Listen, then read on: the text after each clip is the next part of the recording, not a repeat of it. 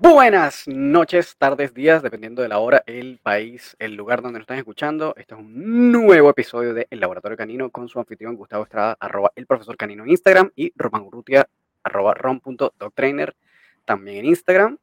Y les traemos, como siempre, un tema interesante para hoy. No vamos a, en este caso, el día de hoy vamos a hacer una pequeña pausa con las entrevistas, vamos a continuar ya en el episodio siguiente, pero vamos a hacer un pequeño break para tomar un tema que nos parecía que estaba bien interesante, eh, y es el tema de la formación presencial u online para adiestradores, y qué es este, tomo, este tema de las acreditaciones y las certificaciones, ¿no? ¿Cómo, cómo sé que un adiestrador eh, está preparado, está certificado?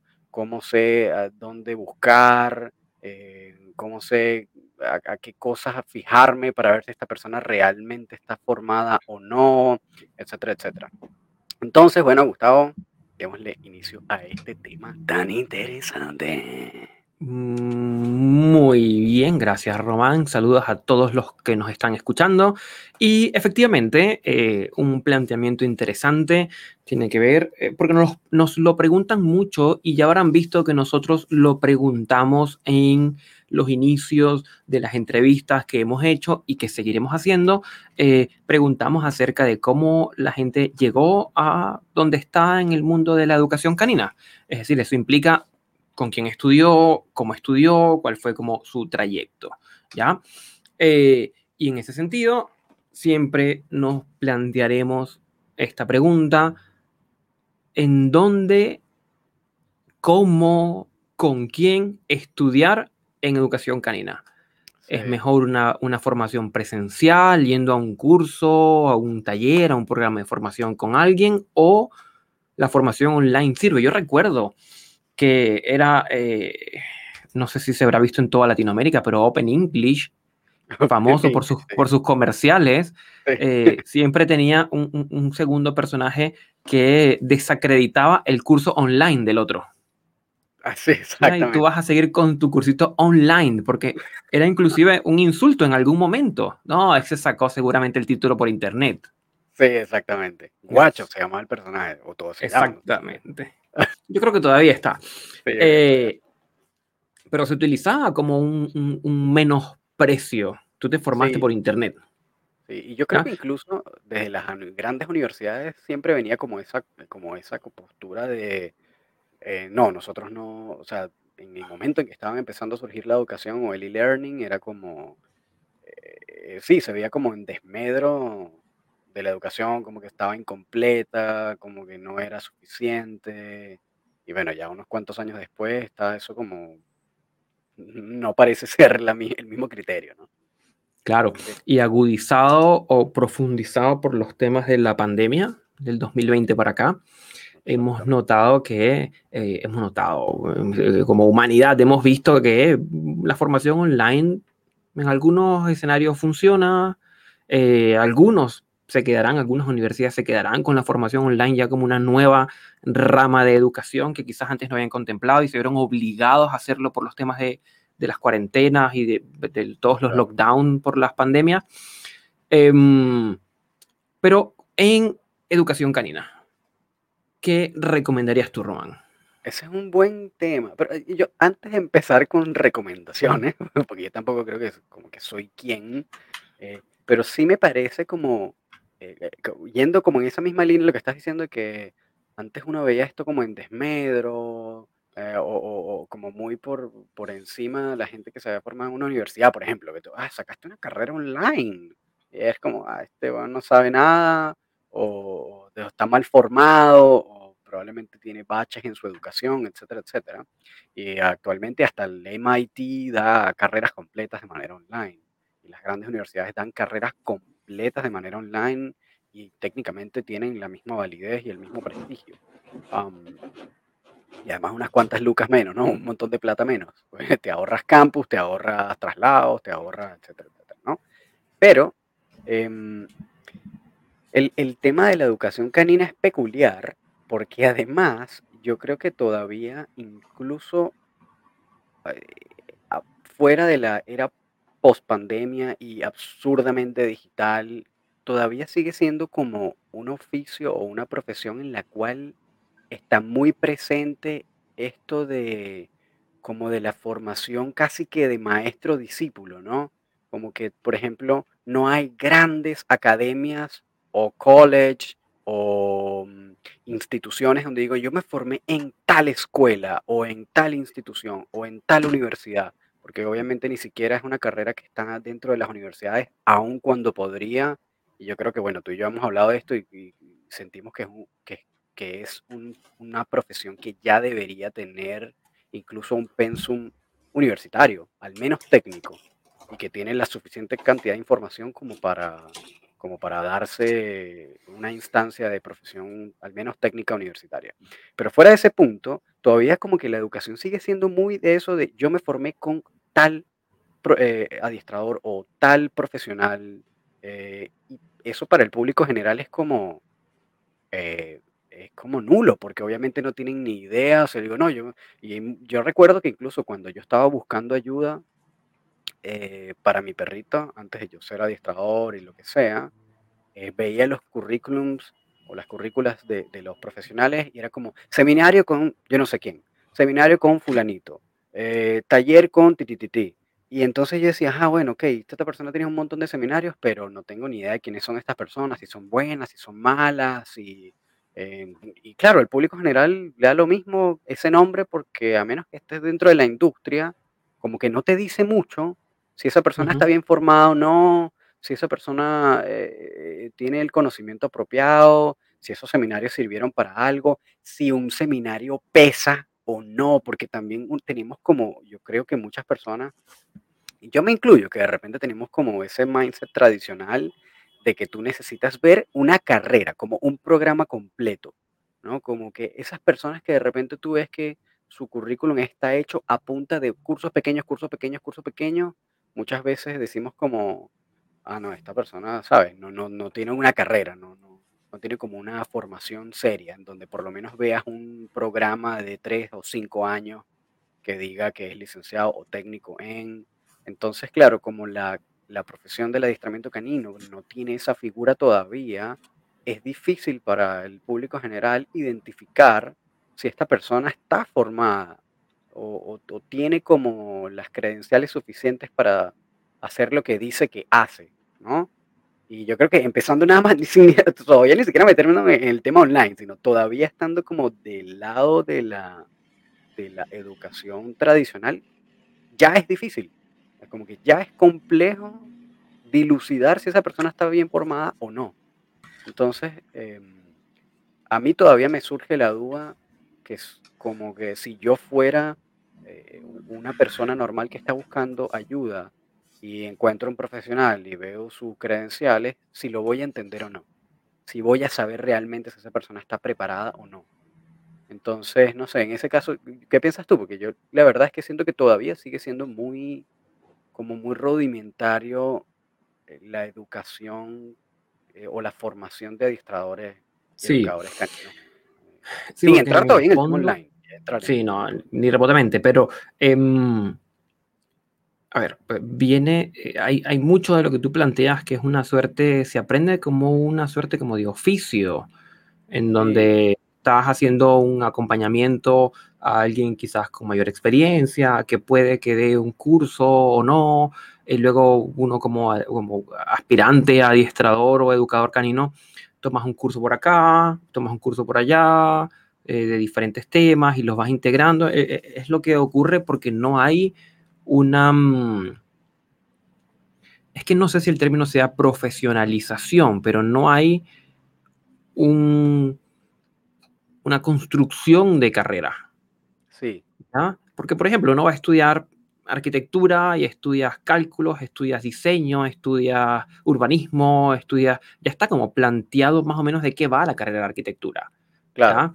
Eh, pero no ocurre, no ocurre con, con, con la educación canina, en donde necesariamente yo creo que al día de hoy siguen siendo formarse eh, como un rompecabezas, con muchas piezas pequeñas eh, sacadas de diferentes partes. Algunas serán buenas piezas, otras serán piezas de relleno, ¿sí? Exacto. En piezas de relleno, porque, a ver, efectivamente, eh, eh, y, no es secreto para nadie, es algo que yo hago también, porque todos los administradores lo hacemos, eh, que de pronto tú tomas un curso y, y, bueno, y pones el curso en tu, en tu currículum de, de experiencia, pero en el fondo era un curso de una hora Claro, claro. sin, sin mucha información, muy superficial, que, que, que solo se utiliza de relleno. Así como hay otros que son densos, pesados, que sabemos que son cursos de N cantidad de horas, sí, eh, 60 horas, 180 horas. Eh, pero claro, desde, la- desde el lado del cliente, eh, no lo entiende, no lo conoce. claro. Y dice, Claro. seminario de, no sé, comportamiento canino de la Universidad de Lindenburg, qué sé Sí. yo. ¿Ya? Y Sí. no aporta mucha información. Eh, Claro, eh, claro, es que ese, ese es mi punto, que pues, yo creo que para el público general es complicado dilucidar, ¿no? Y ahorita creo que, bueno, vamos a poder como hacer doble clic en eso con el tema de las asociaciones, acreditaciones, las certificaciones, pero, em, y aquí de repente ya esto que vamos con, eh, con este punto en el que voy a entrar, puede ir más de la mano como de personas aspirantes a educadores caninos, es que ciertamente hay, lamentablemente, no hay como otra forma de formarse que haciendo muchos cursos o diplomados eh, y seminarios eh, para formarse, ¿no? No hay una carrera que abarque todo en un solo, en un solo programa de dos años, tres años. Hay algunas escuelas, eh, más que todo en Estados Unidos, que sí tienen programas un poco más amplios, como por ejemplo la um, Star Mark Academy o la Tom Rose Academy o la, um, eh, creo que se llama The School for Dog Trainers, que creo que es de Gene Donaldson, o la escuela de Karen Pryor, que otras hay, tal vez la escuela de Michael Ellis, eh, de Michael Ujú. Ellis Dog Training School, eh, que son como, sí, ya son como escuelas, instituciones que tienen mucho prestigio, tienen mucho renombre y tienen como programas un poco más amplios. Pero con todo y eso, eh, yo creo que ni llegan al año, eh, son casi siempre de meses o de semanas, son como 12 week, eh, programas de 12 semanas, programas de 6 semanas, eh, pero no, no es como una, como una carrera eh, ni siquiera técnica, que son al menos dos o tres años, ¿no? Podría ser, yo creo que, yo creo que eh, el material y el conocimiento y, y- y, eh, y los profesionales están como para que ya hayan instituciones que agrupen un pensum entero, eh, pero todavía no se ha dado. Entonces, Mira, lamentablemente, eh, hay que ir como empezando por un programa de formación básico y después ir como agregando cosas. Dale al, al pensamiento que tienes, que sé que está ahí. Dando vuelta, sí. Em, ocurre, ocurre lo siguiente, e- efectivamente, el conocimiento, los pilares eh, para eh, construir una carrera, una carrera de quizás dos, tres años en educación canina y salir egresado como un profesional competente, con alto nivel de conocimiento, con altos estándares, el conocimiento está, está. Eh, y yo quería poner un ejemplo porque, eh, nuevamente, cuando yo estudié psicología, ¿ya? Yo recuerdo haber estudiado estadística, ¿sí? A ver, y- y- espérate, que esto, esto, esto, esto va a llegar a algo, esto, aquí hay algo, aquí hay algo, lo, lo- lo siento. Eh, yo, yo estudié estadística, yo estudié psicometría, eh, que casualmente hablamos ahora de algunos temas de psicometría, eh, Sí. y, y en psicometría teníamos que construir un instrumento de medición psicológica y hacer una prueba piloto y validarlo, y tuvimos que hacer muchas cosas en la carrera que obviamente como estudiante yo no le veía el sentido. Yo le digo, onda, si yo voy a estar con mis pacientes, porque yo me dedico al área clínica, con mis pacientes probablemente acostado en un diván, hablando de sus cosas, que me interesa a mí calcular una TD student en una muestra mm, pareada de un antes y un después, en estadística diferencial, por ejemplo. Yo no le veía el sentido alguno. Hasta que egresé y empecé a trabajar y dije, todas estas cosas que me enseñaron que parecían no tener sentido, lo tienen. Claro. Por eso es que. Claro, por eso es que una escuela, una escuela, una escuela, un- una academia de educación canina para egresar profesionales caninos completos debe verse cosas como metodología de la investigación, por ejemplo. Pero, y, uf, Que demasiado. eso es algo que fácilmente puede llenar un semestre de clases. Fundamental. Fundamental. es Porque eso. cuando egresemos lo vamos a necesitar para entender los artículos que tantas vueltas le hemos dado a nosotros. Por ejemplo, Sí. los artículos de investigación en el área. Sí. Hay que estudiar, filo- hay que estudiar filosofía, donde se vea lógica, Filosofía. lógica argumentativa. Sin duda. psicología, filosofía, tienes que ver, eh, y yo creo que en, en algunos deberías ver por lo menos algunos aspectos de derecho de tu país para entender como las, las- las leyes animales, o sea, o de, de tenencia responsable o prohibiciones, Por ejemplo. como un medio, como una tonterita, como una introducción por lo menos, para tener nociones. Deberías ver eh, expresión oral y escrita, deberías ver em, estadística, deberías ver eh, em, eh, etología, deberías ver, am, eh, ¿qué otra cosa? Eh, estos días lo estaba pensando también.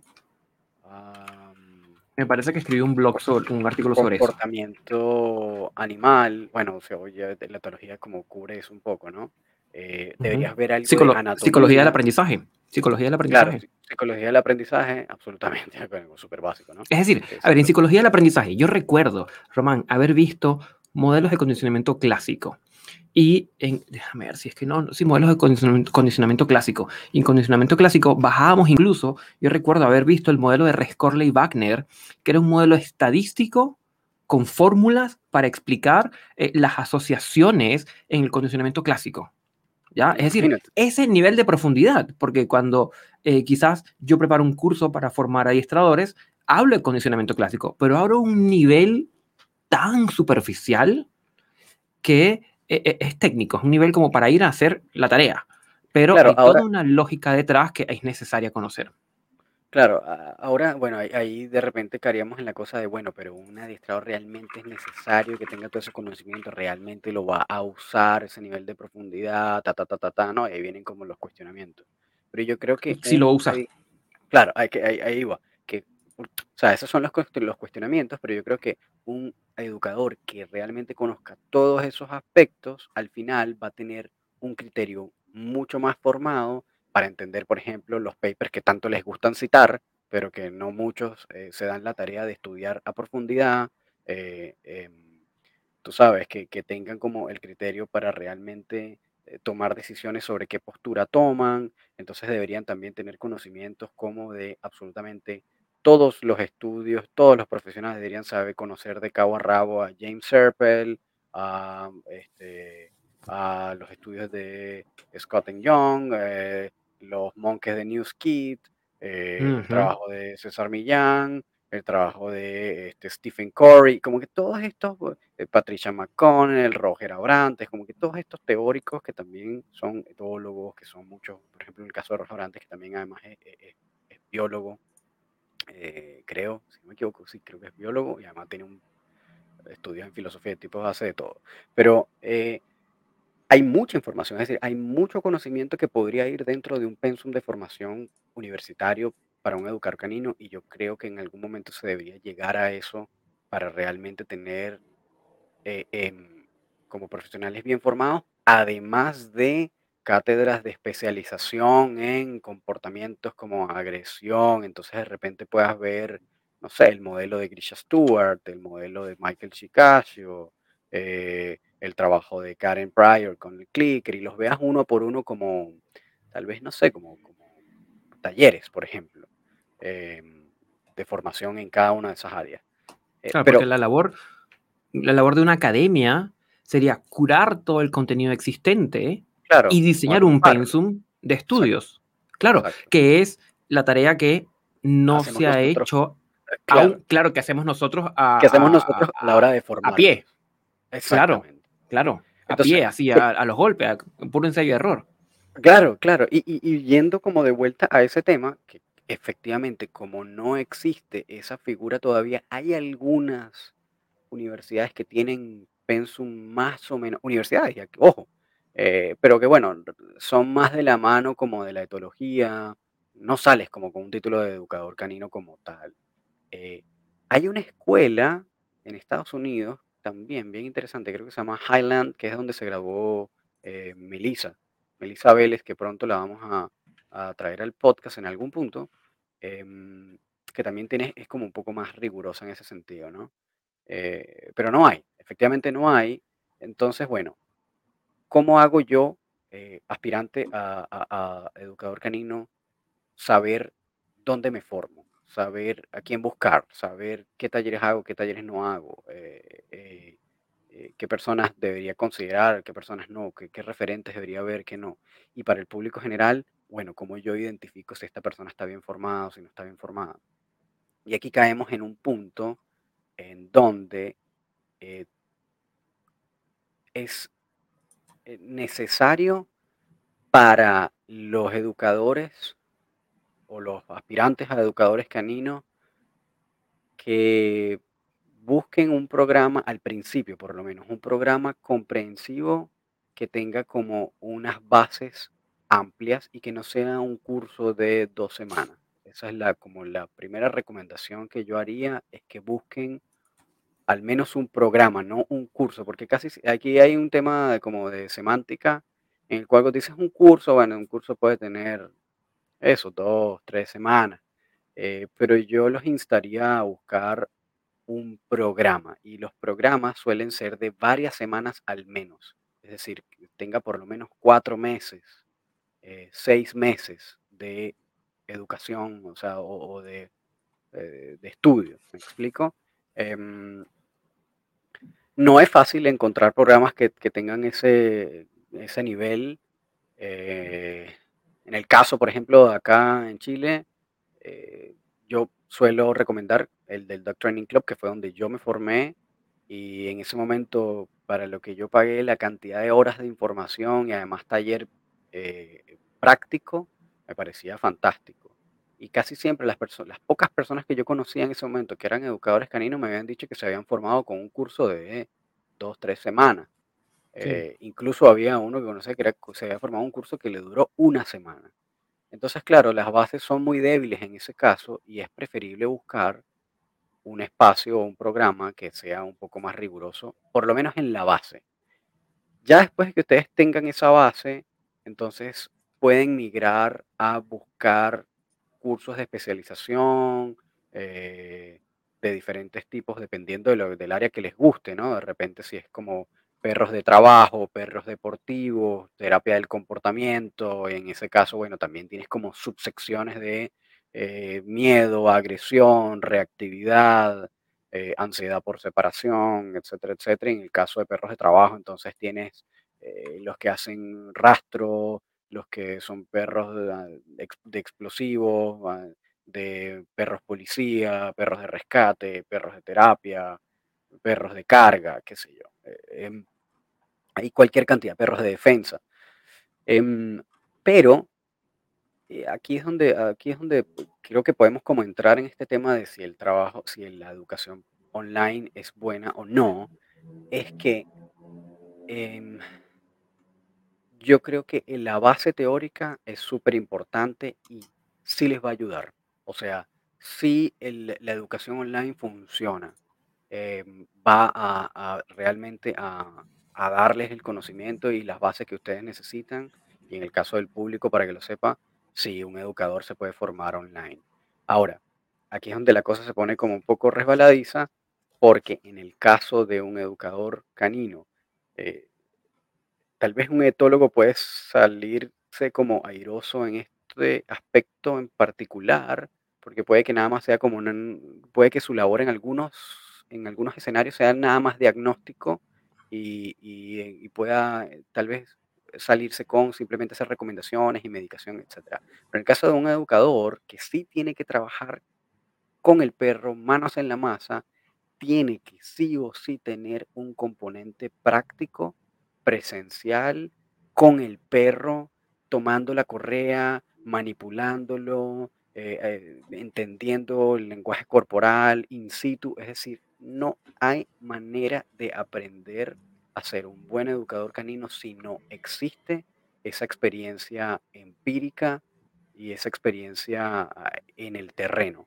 Eh, y aquí es donde en realidad viene como el, el peso real de, el- de la calidad del trabajo del educador muchas veces va a venir de la mano de los años de experiencia, porque eso significa que ha tenido que trabajar con mayor cantidad de perros y hay mucha información que no está en los libros, sino que tienes que experimentarla. O sea, entender Claro, el lenguaje corporal de un perro, que es una cosa tan sutil, no hay, no hay libro ni video que te lo haga entender eh, en, en vivo. Es- son experiencias completamente diferentes. Entonces, sí tiene que haber un componente claro. de aprendizaje. Sí, yo estaría, yo estaría muy de acuerdo contigo em, que la formación online eh, ayuda mucho, ayuda mucho, eh, porque es la formación teórica. Es decir, el conocimiento teórico lo podemos adquirir de cualquier fuente.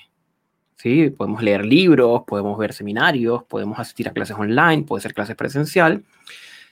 A mí me gusta más cuando las clases online eh, son, hoy día se le llaman sincrónicas, que es cuando estás en vivo con una persona del otro lado, que es el que está proyectando, porque es la oportunidad de generar una... A ver, y, y es lo que yo enfatizo en el curso de Dog Training Club, que es el... Porque el conocimiento está. O sea, lo que yo voy a decir en una clase no es que yo me lo haya inventado, eso está en algún libro que yo me leí o en algún seminario al que yo asistí. Pero esa interacción que eh, conversacional entre el alumno que hace la pregunta, el profesor que piensa la respuesta y la dinámica que se forma allí es donde se construye un aprendizaje significativo. Entonces, ¿qué es lo que no ocurre cuando la formación online es asincrónica? Es el curso que tú ves cuando tú quieras, eso es puro acumulación de contenido, pero no necesariamente es un contenido crítico.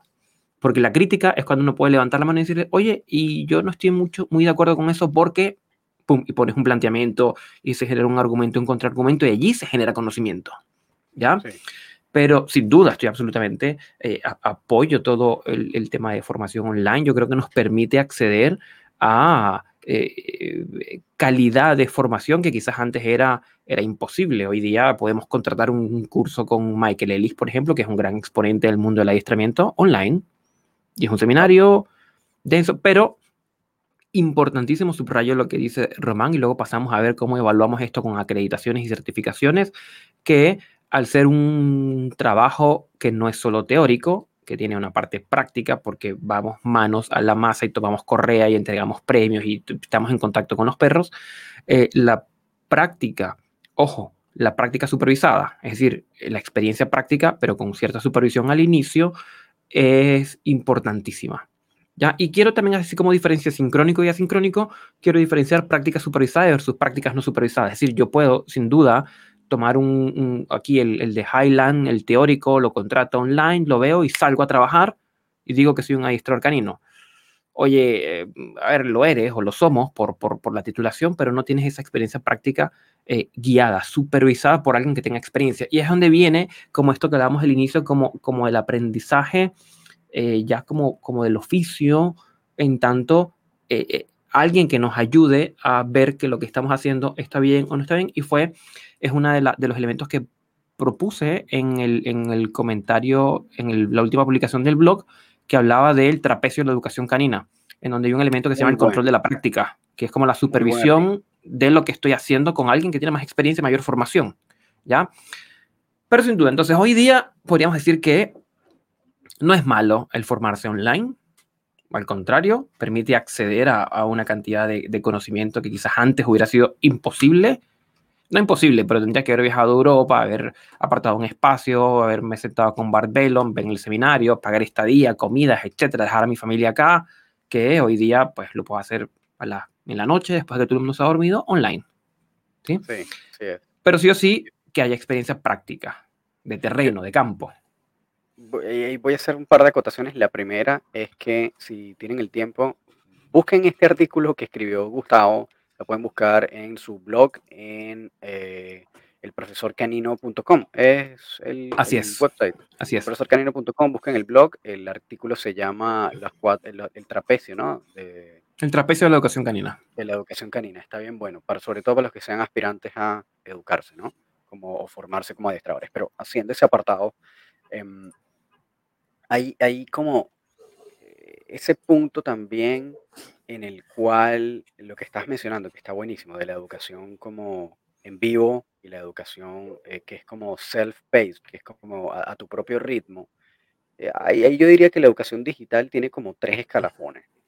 La educación eh, autogestionada, que es esta que estamos conversando, en la cual simplemente revisas contenido y no hay exámenes, no hay ningún tipo de mm, eh, prueba, no hay ningún tipo de, eh, de examinación de parte de esta institución, simplemente tú lees el contenido, eh, en algunos casos tienen como unas preguntas de selección simple y y eso te da acceso a certificación una certificación que es como un certificado de completación del curso. Este tipo de certificados no demuestran si tú, realmente aprendiste el conocimiento, simplemente dan cuenta que cu culminaste el curso, llegaste hasta el final, lo viste todo de repente, y sin embargo, hay veces que ni siquiera eso. Entonces, y esto, bueno, hay, hay N cantidad, por ejemplo, qué sé yo, no sé, hay unos cursos de Udemy, Coursera, estos que están por ahí, que muchas veces incluso empiezan de manera gratuita y si tú quieres tener el certificado, simplemente pagas el certificado. Eh, pero no hay pruebas, no hay exámenes, no hay nada. Entonces, bueno, esos cursos son como, yo diría, como lo más esencial, lo más básico. Usualmente tienen, se suelen tener muy pocas horas eh, de estudio eh, o de contenido. eh, sobre todo estos de Coursera, que, que además Coursera es como una plataforma bien famosa, bien grande. em, hay, hay igual, hay, con, hay cursos interesantes de, de Ian Dunbar, por ejemplo, eh, pero no tiene como esa rigurosidad para, para examinar al estudiante. Luego están como estos cursos online que de repente tienen un, un grado un poco más avanzado. Sigue siendo asincrónico, como dice Gustavo, o no es en vivo, pero bueno, tienes que enviar ensayos, tienes que hacer trabajos de investigación, tienes que enviar tal vez videos de lo que estás haciendo en vivo con tu perro, tienes que, muchas veces algunos te ponen pruebas eh, con timing, es decir, tú tienes que acceder a alguna plataforma con un, un temporizador y tienes que llenar ese examen en un tiempo determinado. Eh, estas son, un- aquí sí hay, por lo menos hay una comprobación de que tú estás entregando, de que tú estás absorbiendo el conocimiento que estás estudiando y, la institución tiene que aprobar y, revisar ese, contenido que tú estás entregando de vuelta. Aquí sí ves, las, horas suelen ser mayores, la longitud del curso suele ser mayor, suele también tener eh, un tiempo, es decir, tú tienes, qué sé yo, dos años o un año para culminar el curso, ya después no puedes, o sea, te- como que sales reprobado, ¿no? O no te dan el certi- la certificación. Y por último, yo creo que esta es como la mejor modalidad, son las que son en vivo, tienes clases en vivo a una hora con el profesor o con el instructor, eh, tienes que además tienes contenido complementario de video y texto en el cual debes consumir además de la clase que viste con ese instructor y por tu cuenta, como no tienes acceso empírico o experiencial con el perro para verlo con este instructor, tienes que también mandar los videos y entonces después se hacen sesiones de Q&A o de preguntas y respuestas o de feedback del trabajo en video que mandaste a ese profesor o a ese instructor vía online. Entonces, estos sí son los más completos porque tienes el componente de poder preguntar en vivo, de poder hablar con el instructor, tienes contenido en texto, tienes contenido en video y además tú tienes que mandar de vuelta exámenes, videos que además tienen feedback, eh, etcétera, etcétera. Entonces yo diría que esa es como la, como la configuración de educación online que es más completa, pero es muy difícil conseguirla y cuando existe en esa modalidad es bien cara.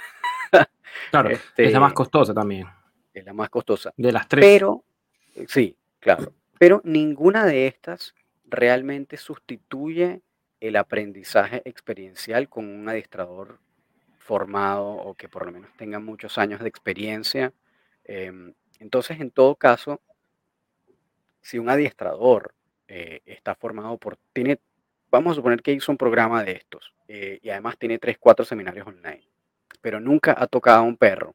O tal vez adiestró el de su vecina, el de su amigo, eh, y está trabajando con una pequeña fundación que está empezando y ha visto un par de perros. em, todavía falta mucho conocimiento empírico y aquí es donde entran lo que llaman los shadow programs o los programas de mentorías.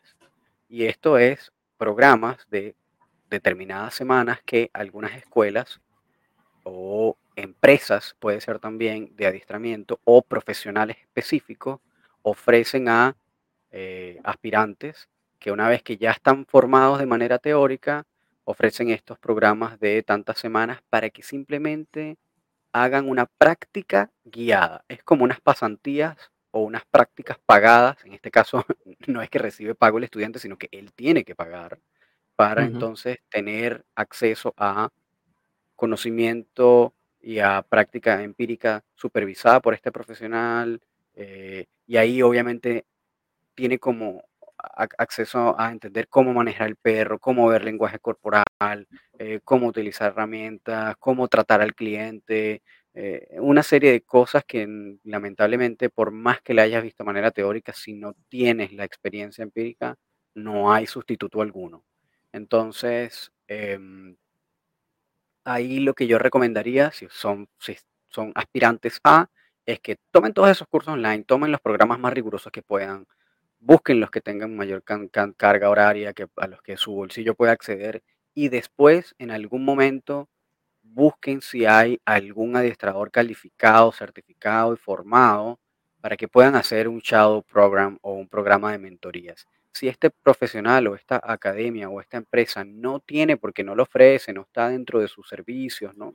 tal vez la persona ni siquiera se le ha ocurrido esto, ofrézcanselo ustedes, como que, oye, me gustaría hacer un programa de mentorías contigo, ¿será que yo te puedo pagar? ¿Será que yo te puedo ayudar? Eh, tal vez no tiene que ser pagado, pero de repente pueden ofrecer su ayuda haciendo cualquier otra cosa, eh, ayudándolo con la administración, ayudándolo con llevarle sus redes sociales, qué sé yo, cualquier cosa que ustedes puedan ofrecer para eh, tener como acceso a ver cómo trabaja este profesional y que los guíe en la práctica, porque aquí esta parte es vital, es fundamental para que puedan como que tener un, realmente un set de habilidades completo para poder ejercer en el mundo real. Y mm, yo recuerdo que cuando salí del programa de formación del Dog Training Club, yo dije, bueno, ay, ¿ahora qué hago con este, este conocimiento? Porque ve que está bueno, fue, fueron cuatro meses dándole durísimo práctica y teórico, pero se ve que todavía no, no tengo, o sea, yo no, tengo las herramientas para salir a la calle a ofrecer un servicio. Entonces, ¿cómo hago? Eh, ¿A quién acudo? Y por supuesto, eh, la, Latinoamérica no es un país que esté demasiado, no es un, continente que esté demasiado desarrollado en esta área eh, donde tú puedas como buscar programas de mentoría y en ese caso, eh, la, casi siempre la gente adquiere la experiencia ofreciéndose a fundaciones, por ejemplo, para ayudar, o, voluntariados de algún tipo, que está bueno, en verdad, es una buena manera también, pero ahí van a cometer muchos más errores y van a tener que hacer un trabajo de más ensayo y error de lo que podrían hacer estando con una persona que los guíe. Entonces, eso eh, yo creo que es algo fundamental para los aspirantes. Y aquellos eh, dueños o tutores que más bien estén evaluando a un posible adiestrador a contratar, es que si esta persona tiene ese montón de seminarios o programas o lo que sea, es que también tenga cierta cantidad de años de, de años de experiencia, que en este caso es lo que los va a ayudar a tener como un criterio más em, como más eh, certero a la hora de escoger. Eso, y ahora, bueno, vamos al tema, al otro punto, que claro. son las certificaciones. En un, claro, en un intento de organizar un poco estos escenarios en educación canina en donde pues se forman con rompecabezas, pueden haber formaciones de nivel 1, nivel 2, nivel 3 online, como Román nos estaba comentando, eh, surgen eh, instancias, instituciones, asociaciones que buscan dar cuenta eh, que el trabajo de un adiestrador eh, tiene realmente el nivel que él dice que tiene, ya que son estas asociaciones que hacen, que certifican, certifican que el adiestrador tiene un nivel lo suficientemente competente para hacerse llamar adiestrador o educador canino, ¿ya? Eh, entonces, en primer lugar, tenemos las asociaciones.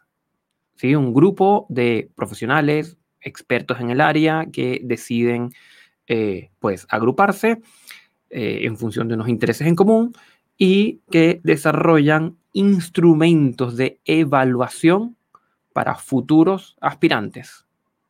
¿Sí? Como por ejemplo en el caso de la IACP, eh, que es la Asociación Internacional de Profesionales Caninos, ellos ofrecen unos exámenes de certificación, en donde si usted decide hacerse llamar adiestrador canino, pues puede acudir a la IACP y presenta un examen exhaustivo en donde em, se evalúa por un grupo, un panel de expertos, si eso que el adiestrador dice que es realmente tiene como dar cuenta de ello, a través de la práctica, de videos, de, trabajo de campo, etc.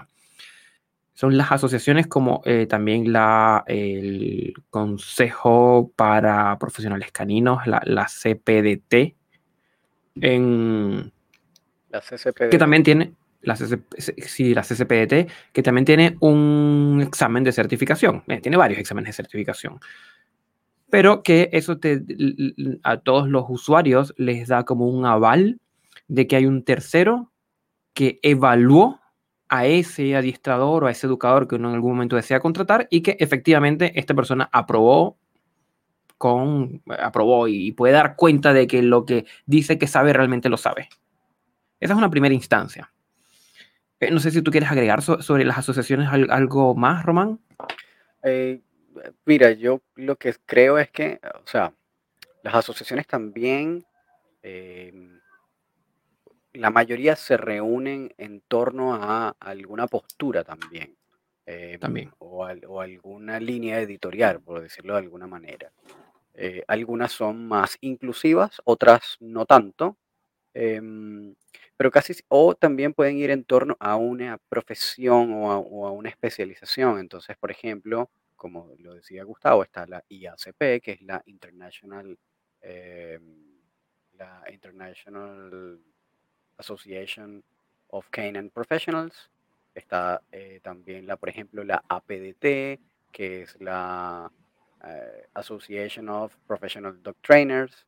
Está también, por ejemplo, la IAABC, que es la International Animal Behavior em, eh, Council o Counselors. Entonces tienen muchísimas, hay un montón, yo creo que después deberíamos mencionarlas o dejarla como referencias en el, en la, en el link de descripción, en el caso de YouTube y tal vez en, la descripción de, del capítulo de Spotify, porque son un montón. Eh, pero cada uno tiene como especializaciones y línea editorial Tal vez algunas son force free, por ejemplo, que no, les gusta o no están de acuerdo con el uso de herramientas. Otras son un poco más inclusivas y aceptan todo tipo de estrategias. Em, como en el caso de la IACP, hay algunas que son por país, eh, como la ABDT de eh, Inglaterra, etc. Entonces, em, también lo que, la única cosita así importante que iba a agregar es que algunas de estas asociaciones tienen como solamente el examen para certificarte, es decir, tú ya tienes que tener el conocimiento que lo habrás tomado en ese rompecabezas que tú armaste y ellos simplemente te hacen la prueba, hacen el examen y luego certifican que tienes el conocimiento. Y hay otras que adicionalmente a los exámenes ofrecen programas de formación para que tú entonces puedas tener la certificación del programa y luego del examen. Entonces ahí tienes como ese doble, como ese doble beneficio que en el caso de la IABC lo hace, por ejemplo. Ahí, lo Perfecto. y está, por otro lado, el tema de las membresías a estas asociaciones. ¿sí? Eh, y las membresías, por lo general, eh, tienen una jerarquía, ¿sí?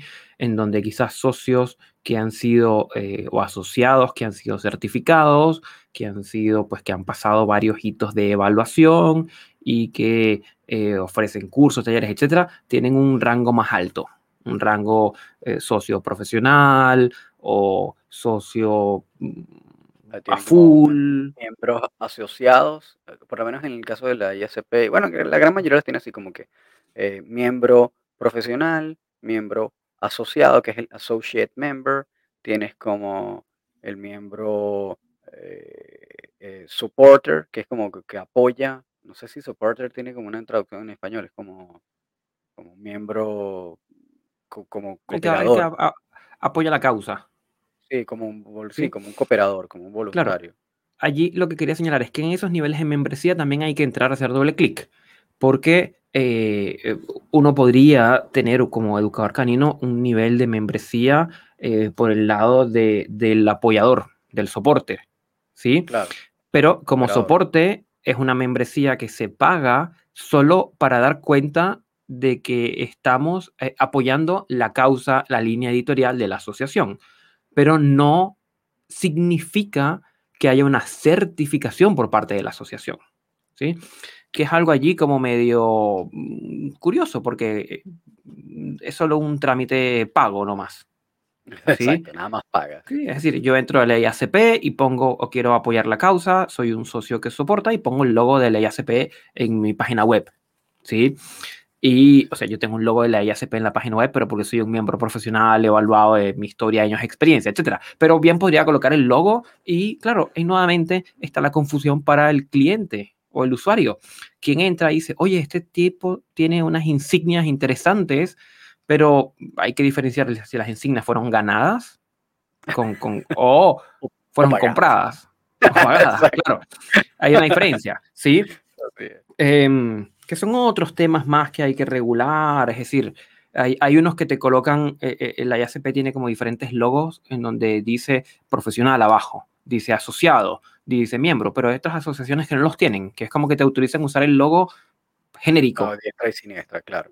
¿Sí? En ese caso también, eh, Gustavo, que me parece que, es demasiado importante saberlo, eh, hay muchos profesionales que, como tú dices, de repente pagan una membresía y en su Instagram o en su página web dice miembro de la asociación tal. Y muchas de estas asociaciones son grandes o pequeñas y tienen más o menos renombre. Entonces, no siempre tampoco por el hecho de que este profesional diga que es miembro, significa que está ni certificado por esa asociación, ni significa que tampoco eh, tiene un conocimiento extra o que ha sido evaluado para ingresar a la asociación, porque eso va a depender del estatus que, al que haya solicitado la membresía. Entonces, e, eso hay que tomarlo en consideración y para eso, para yo verificar, digo, ah, bueno, esta persona es miembro. Ajá, pero es miembro que simplemente colabora y pagó y ya, o es miembro que es un profesional y que fue evaluado por la asociación para darle ese rango, o que es certificado, porque esa es otra cosa. Tú puedes ser miembro profesional y no ser certificado, em, pero de todas maneras, para que tú tengas el rango de miembro profesional, aun cuando no sea certificado, eh, tienes que dar cuenta de años de experiencia, tienes que mostrar credenciales, tienes que mostrar estudios, tienes que mostrar ciertas cosas. Eso es una cosa y la certificación es otra que es un examen pago. Y ese examen es un examen riguroso, teórico y en algunos casos práctico, tienes que mandar videos, etcétera, etcétera. Entonces, eh, en ese caso, em, si la persona dice que es miembro, hay que muchas veces entrar a la página de la asociación a ver si ese profesional está dentro de la lista eh, de miembros o de profesionales eh, que están dentro de esa asociación. Y no sé si tú quieres agregar algo ahí, Gustavo. No, no.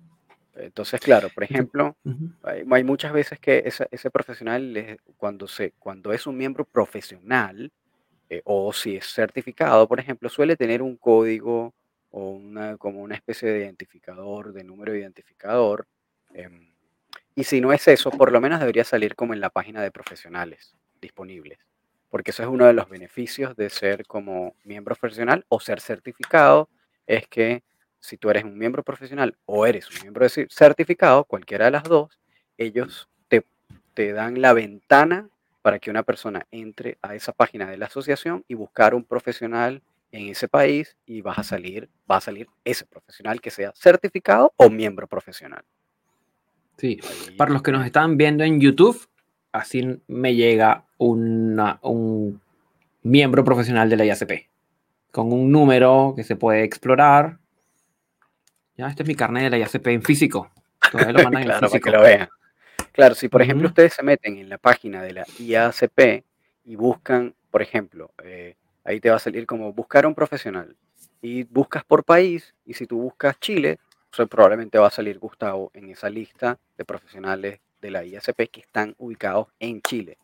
Entonces, eh, si ustedes, por ejemplo, están buscando, están viendo o, considerando contratar los servicios de un profesional que además tiene esta chapa o esta, o esta insignia que dice que, es miembro, pero ustedes no saben qué tipo de miembro, que simplemente pagó la colaboración o que es un miembro profesional, lo ideal es que ustedes vayan a la página de esa asociación y busquen si esa persona está en el listado de profesionales certificados o miembro profesional de esa asociación.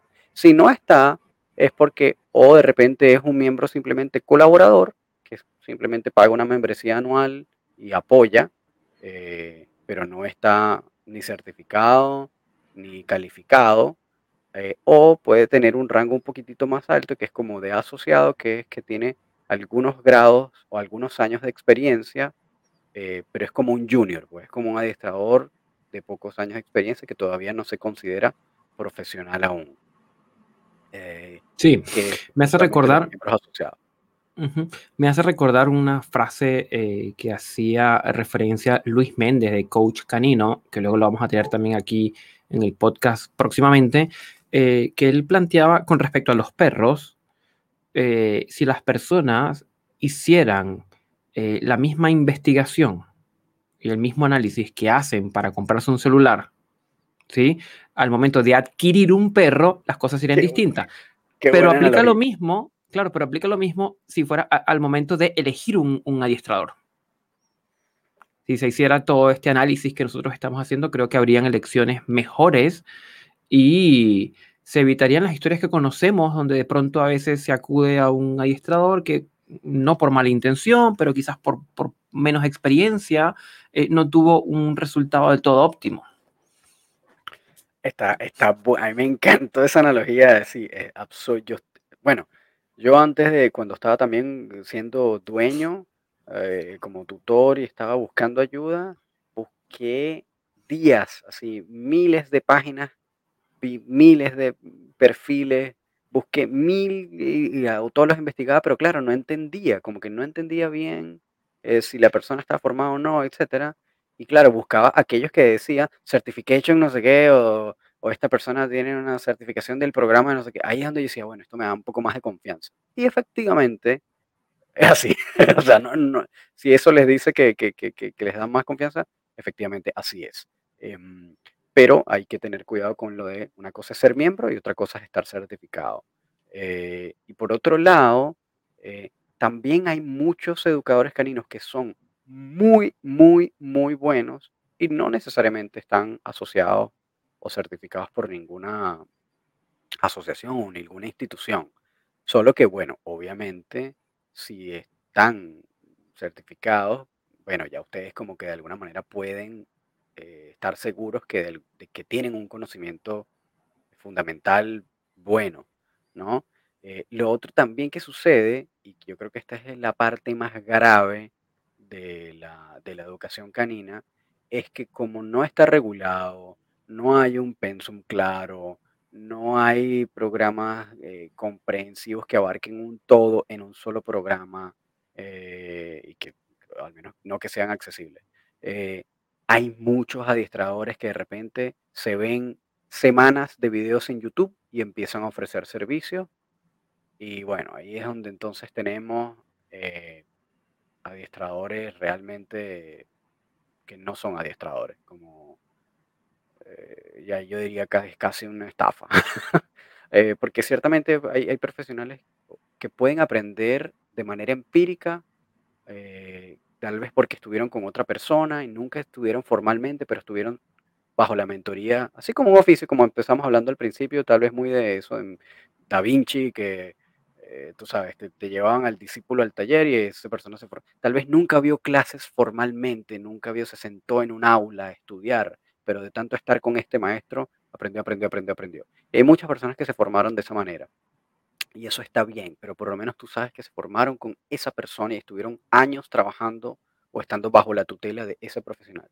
Pero cuando es una persona que está aprendiendo o que aprendió viendo videos en YouTube y de repente empieza a ofrecer servicios, eh, ahí nos encontramos en un escenario realmente eh, peligroso, porque si es una persona, vamos a suponer que eh, nunca vio un programa comprensivo, empezó a ver videos en YouTube, videos en YouTube, en YouTube, se hizo dos cursos gratis en Coursera de la Universidad de whatever, de Edimburgo, lo que sea, y empieza a ofrecer servicios, ahí es donde comienzan las cosas a complicarse eh, porque no tiene ni la expertise en el campo, no estuvo bajo la tutela de nadie, no usó tampoco ningún programa realmente denso donde haya tenido que estudiar, haya tenido que presentar exámenes ni nada.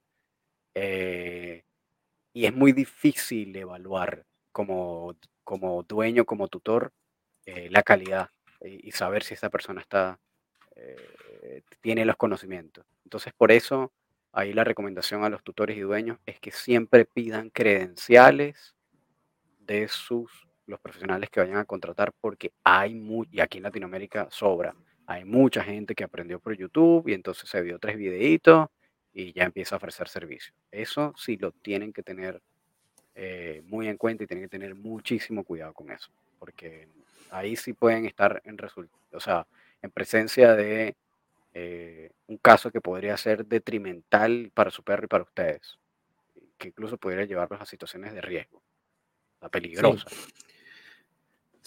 Así es. Y me hizo recordar una publicación que hice en el blog hace una semana, eh, donde vais si entran en la página web y el profesorcanino.com barra eh, blog, es el, el Ash, este personaje de Pokémon, eh, que hablaba del el efecto Dunning-Kruger. Esto, esto es como área para otro podcast aparte, pero eh, en resumen, em, este fenómeno que ocurre en donde con, cuando se empieza a estudiar algo con, poca, con poco conocimiento ya nos creemos como altamente competentes. Sí, que es un fenómeno que ocurre en todas las áreas del conocimiento. Y, y bueno, y habrán, habrán personas que deliberadamente estudiarán dos o tres cosas en YouTube y, ofrecerán servicios y lo harán deliberadamente de forma de estafa, ¿sí? Pero habrán otros que quizás tienen la mejor intención, ¿sí? Eh, pero mi recomendación a ellos es, oye, busca la oferta gratuita que puede haber primero si es un tema de dinero, por ejemplo, en espacios como este podcast, como otros podcasts de estramiento, el conocimiento que se ofrece a través de las redes, etcétera, y por allí ahí ayudas a el perrito del vecino que te pidió ayuda en algo y con eso que él te dé, pues con ahorras y con eso contratas un curso eh, y, empiezas una carrera eh, en torno a esto. Es decir, porque muchas veces hay personas que lo hacen de muy buena fe, pero una argumentación puede ser, oye, pero es muy caro. Estuve viendo, yo estuve viendo el de Highland, ahora que lo mencionaste, y el Master Dog Program son 17 mil dólares. No, no, sí, claro, es decir, no, o sea, los, los, programas grandes, así como de que son de verdad buenos, buenos, eh, por lo menos americanos, son muy costosos. Incluso los online eh, de instituciones más o menos grandes como por la no sé, la International School of eh, Canine Psychology, creo que están también en Inglaterra, eh, son caros, son muy caros, son, algunos son 3 mil dólares, 4 mil dólares, eh, algunos 10 mil dólares, el programa de inversión de Michael Ellis son 20 mil dólares, no sé, el programa de, por ejemplo, Ivan Balabanov son 10 mil dólares, entonces, ciertamente son hay programas muy costosos que te cuestan casi lo que te cuesta un año de carrera universitaria. Eh, y está bien, ojo, lo que, cuando quise decir, por ejemplo, que una persona que hizo un curso en Coursera que es gratis, en la Universidad de Edimburgo, qué sé yo, el Duke, eh, la de Cognition, que es de la Universidad de Duke, está bien, eso está súper bueno y, y háganlo. Em, pero claro, no teniendo solo eso y viendo a Zach George en YouTube y, a César Millán y qué sé yo, eh, no es conocimiento suficiente para salir ya a, atender gente y cobrar.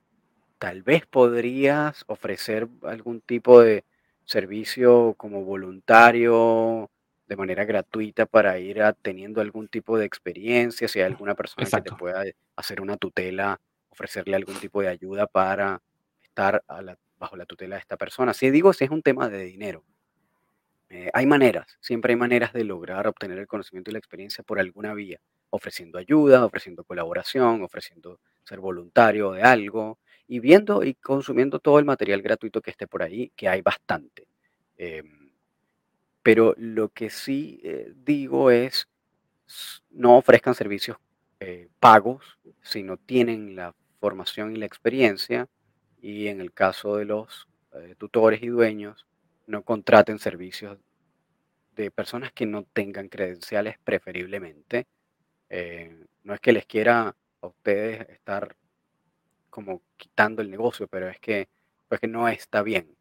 A menos que te diga, bueno, yo aprendí autodidacta y qué sé yo, eh, pero ya hay unos años de experiencia, ah, eso es otro cuento, pero es una persona que está empezando y vio videos en YouTube, eh, es- es- de verdad sería irresponsable de mi parte avalar esto y no está bien. Eh, Pero eh, ah, eh, si ustedes ven credenciales, que esta persona tiene estudios, ah, tiene dos años trabajando y además, eh, no sé, por ejemplo, eh, tiene una certificación en alguna de estas asociaciones, ya por lo menos tienen bastantes elementos que les indican que esa persona tiene la formación suficiente para tener algún tipo de resultado favorable con su caso.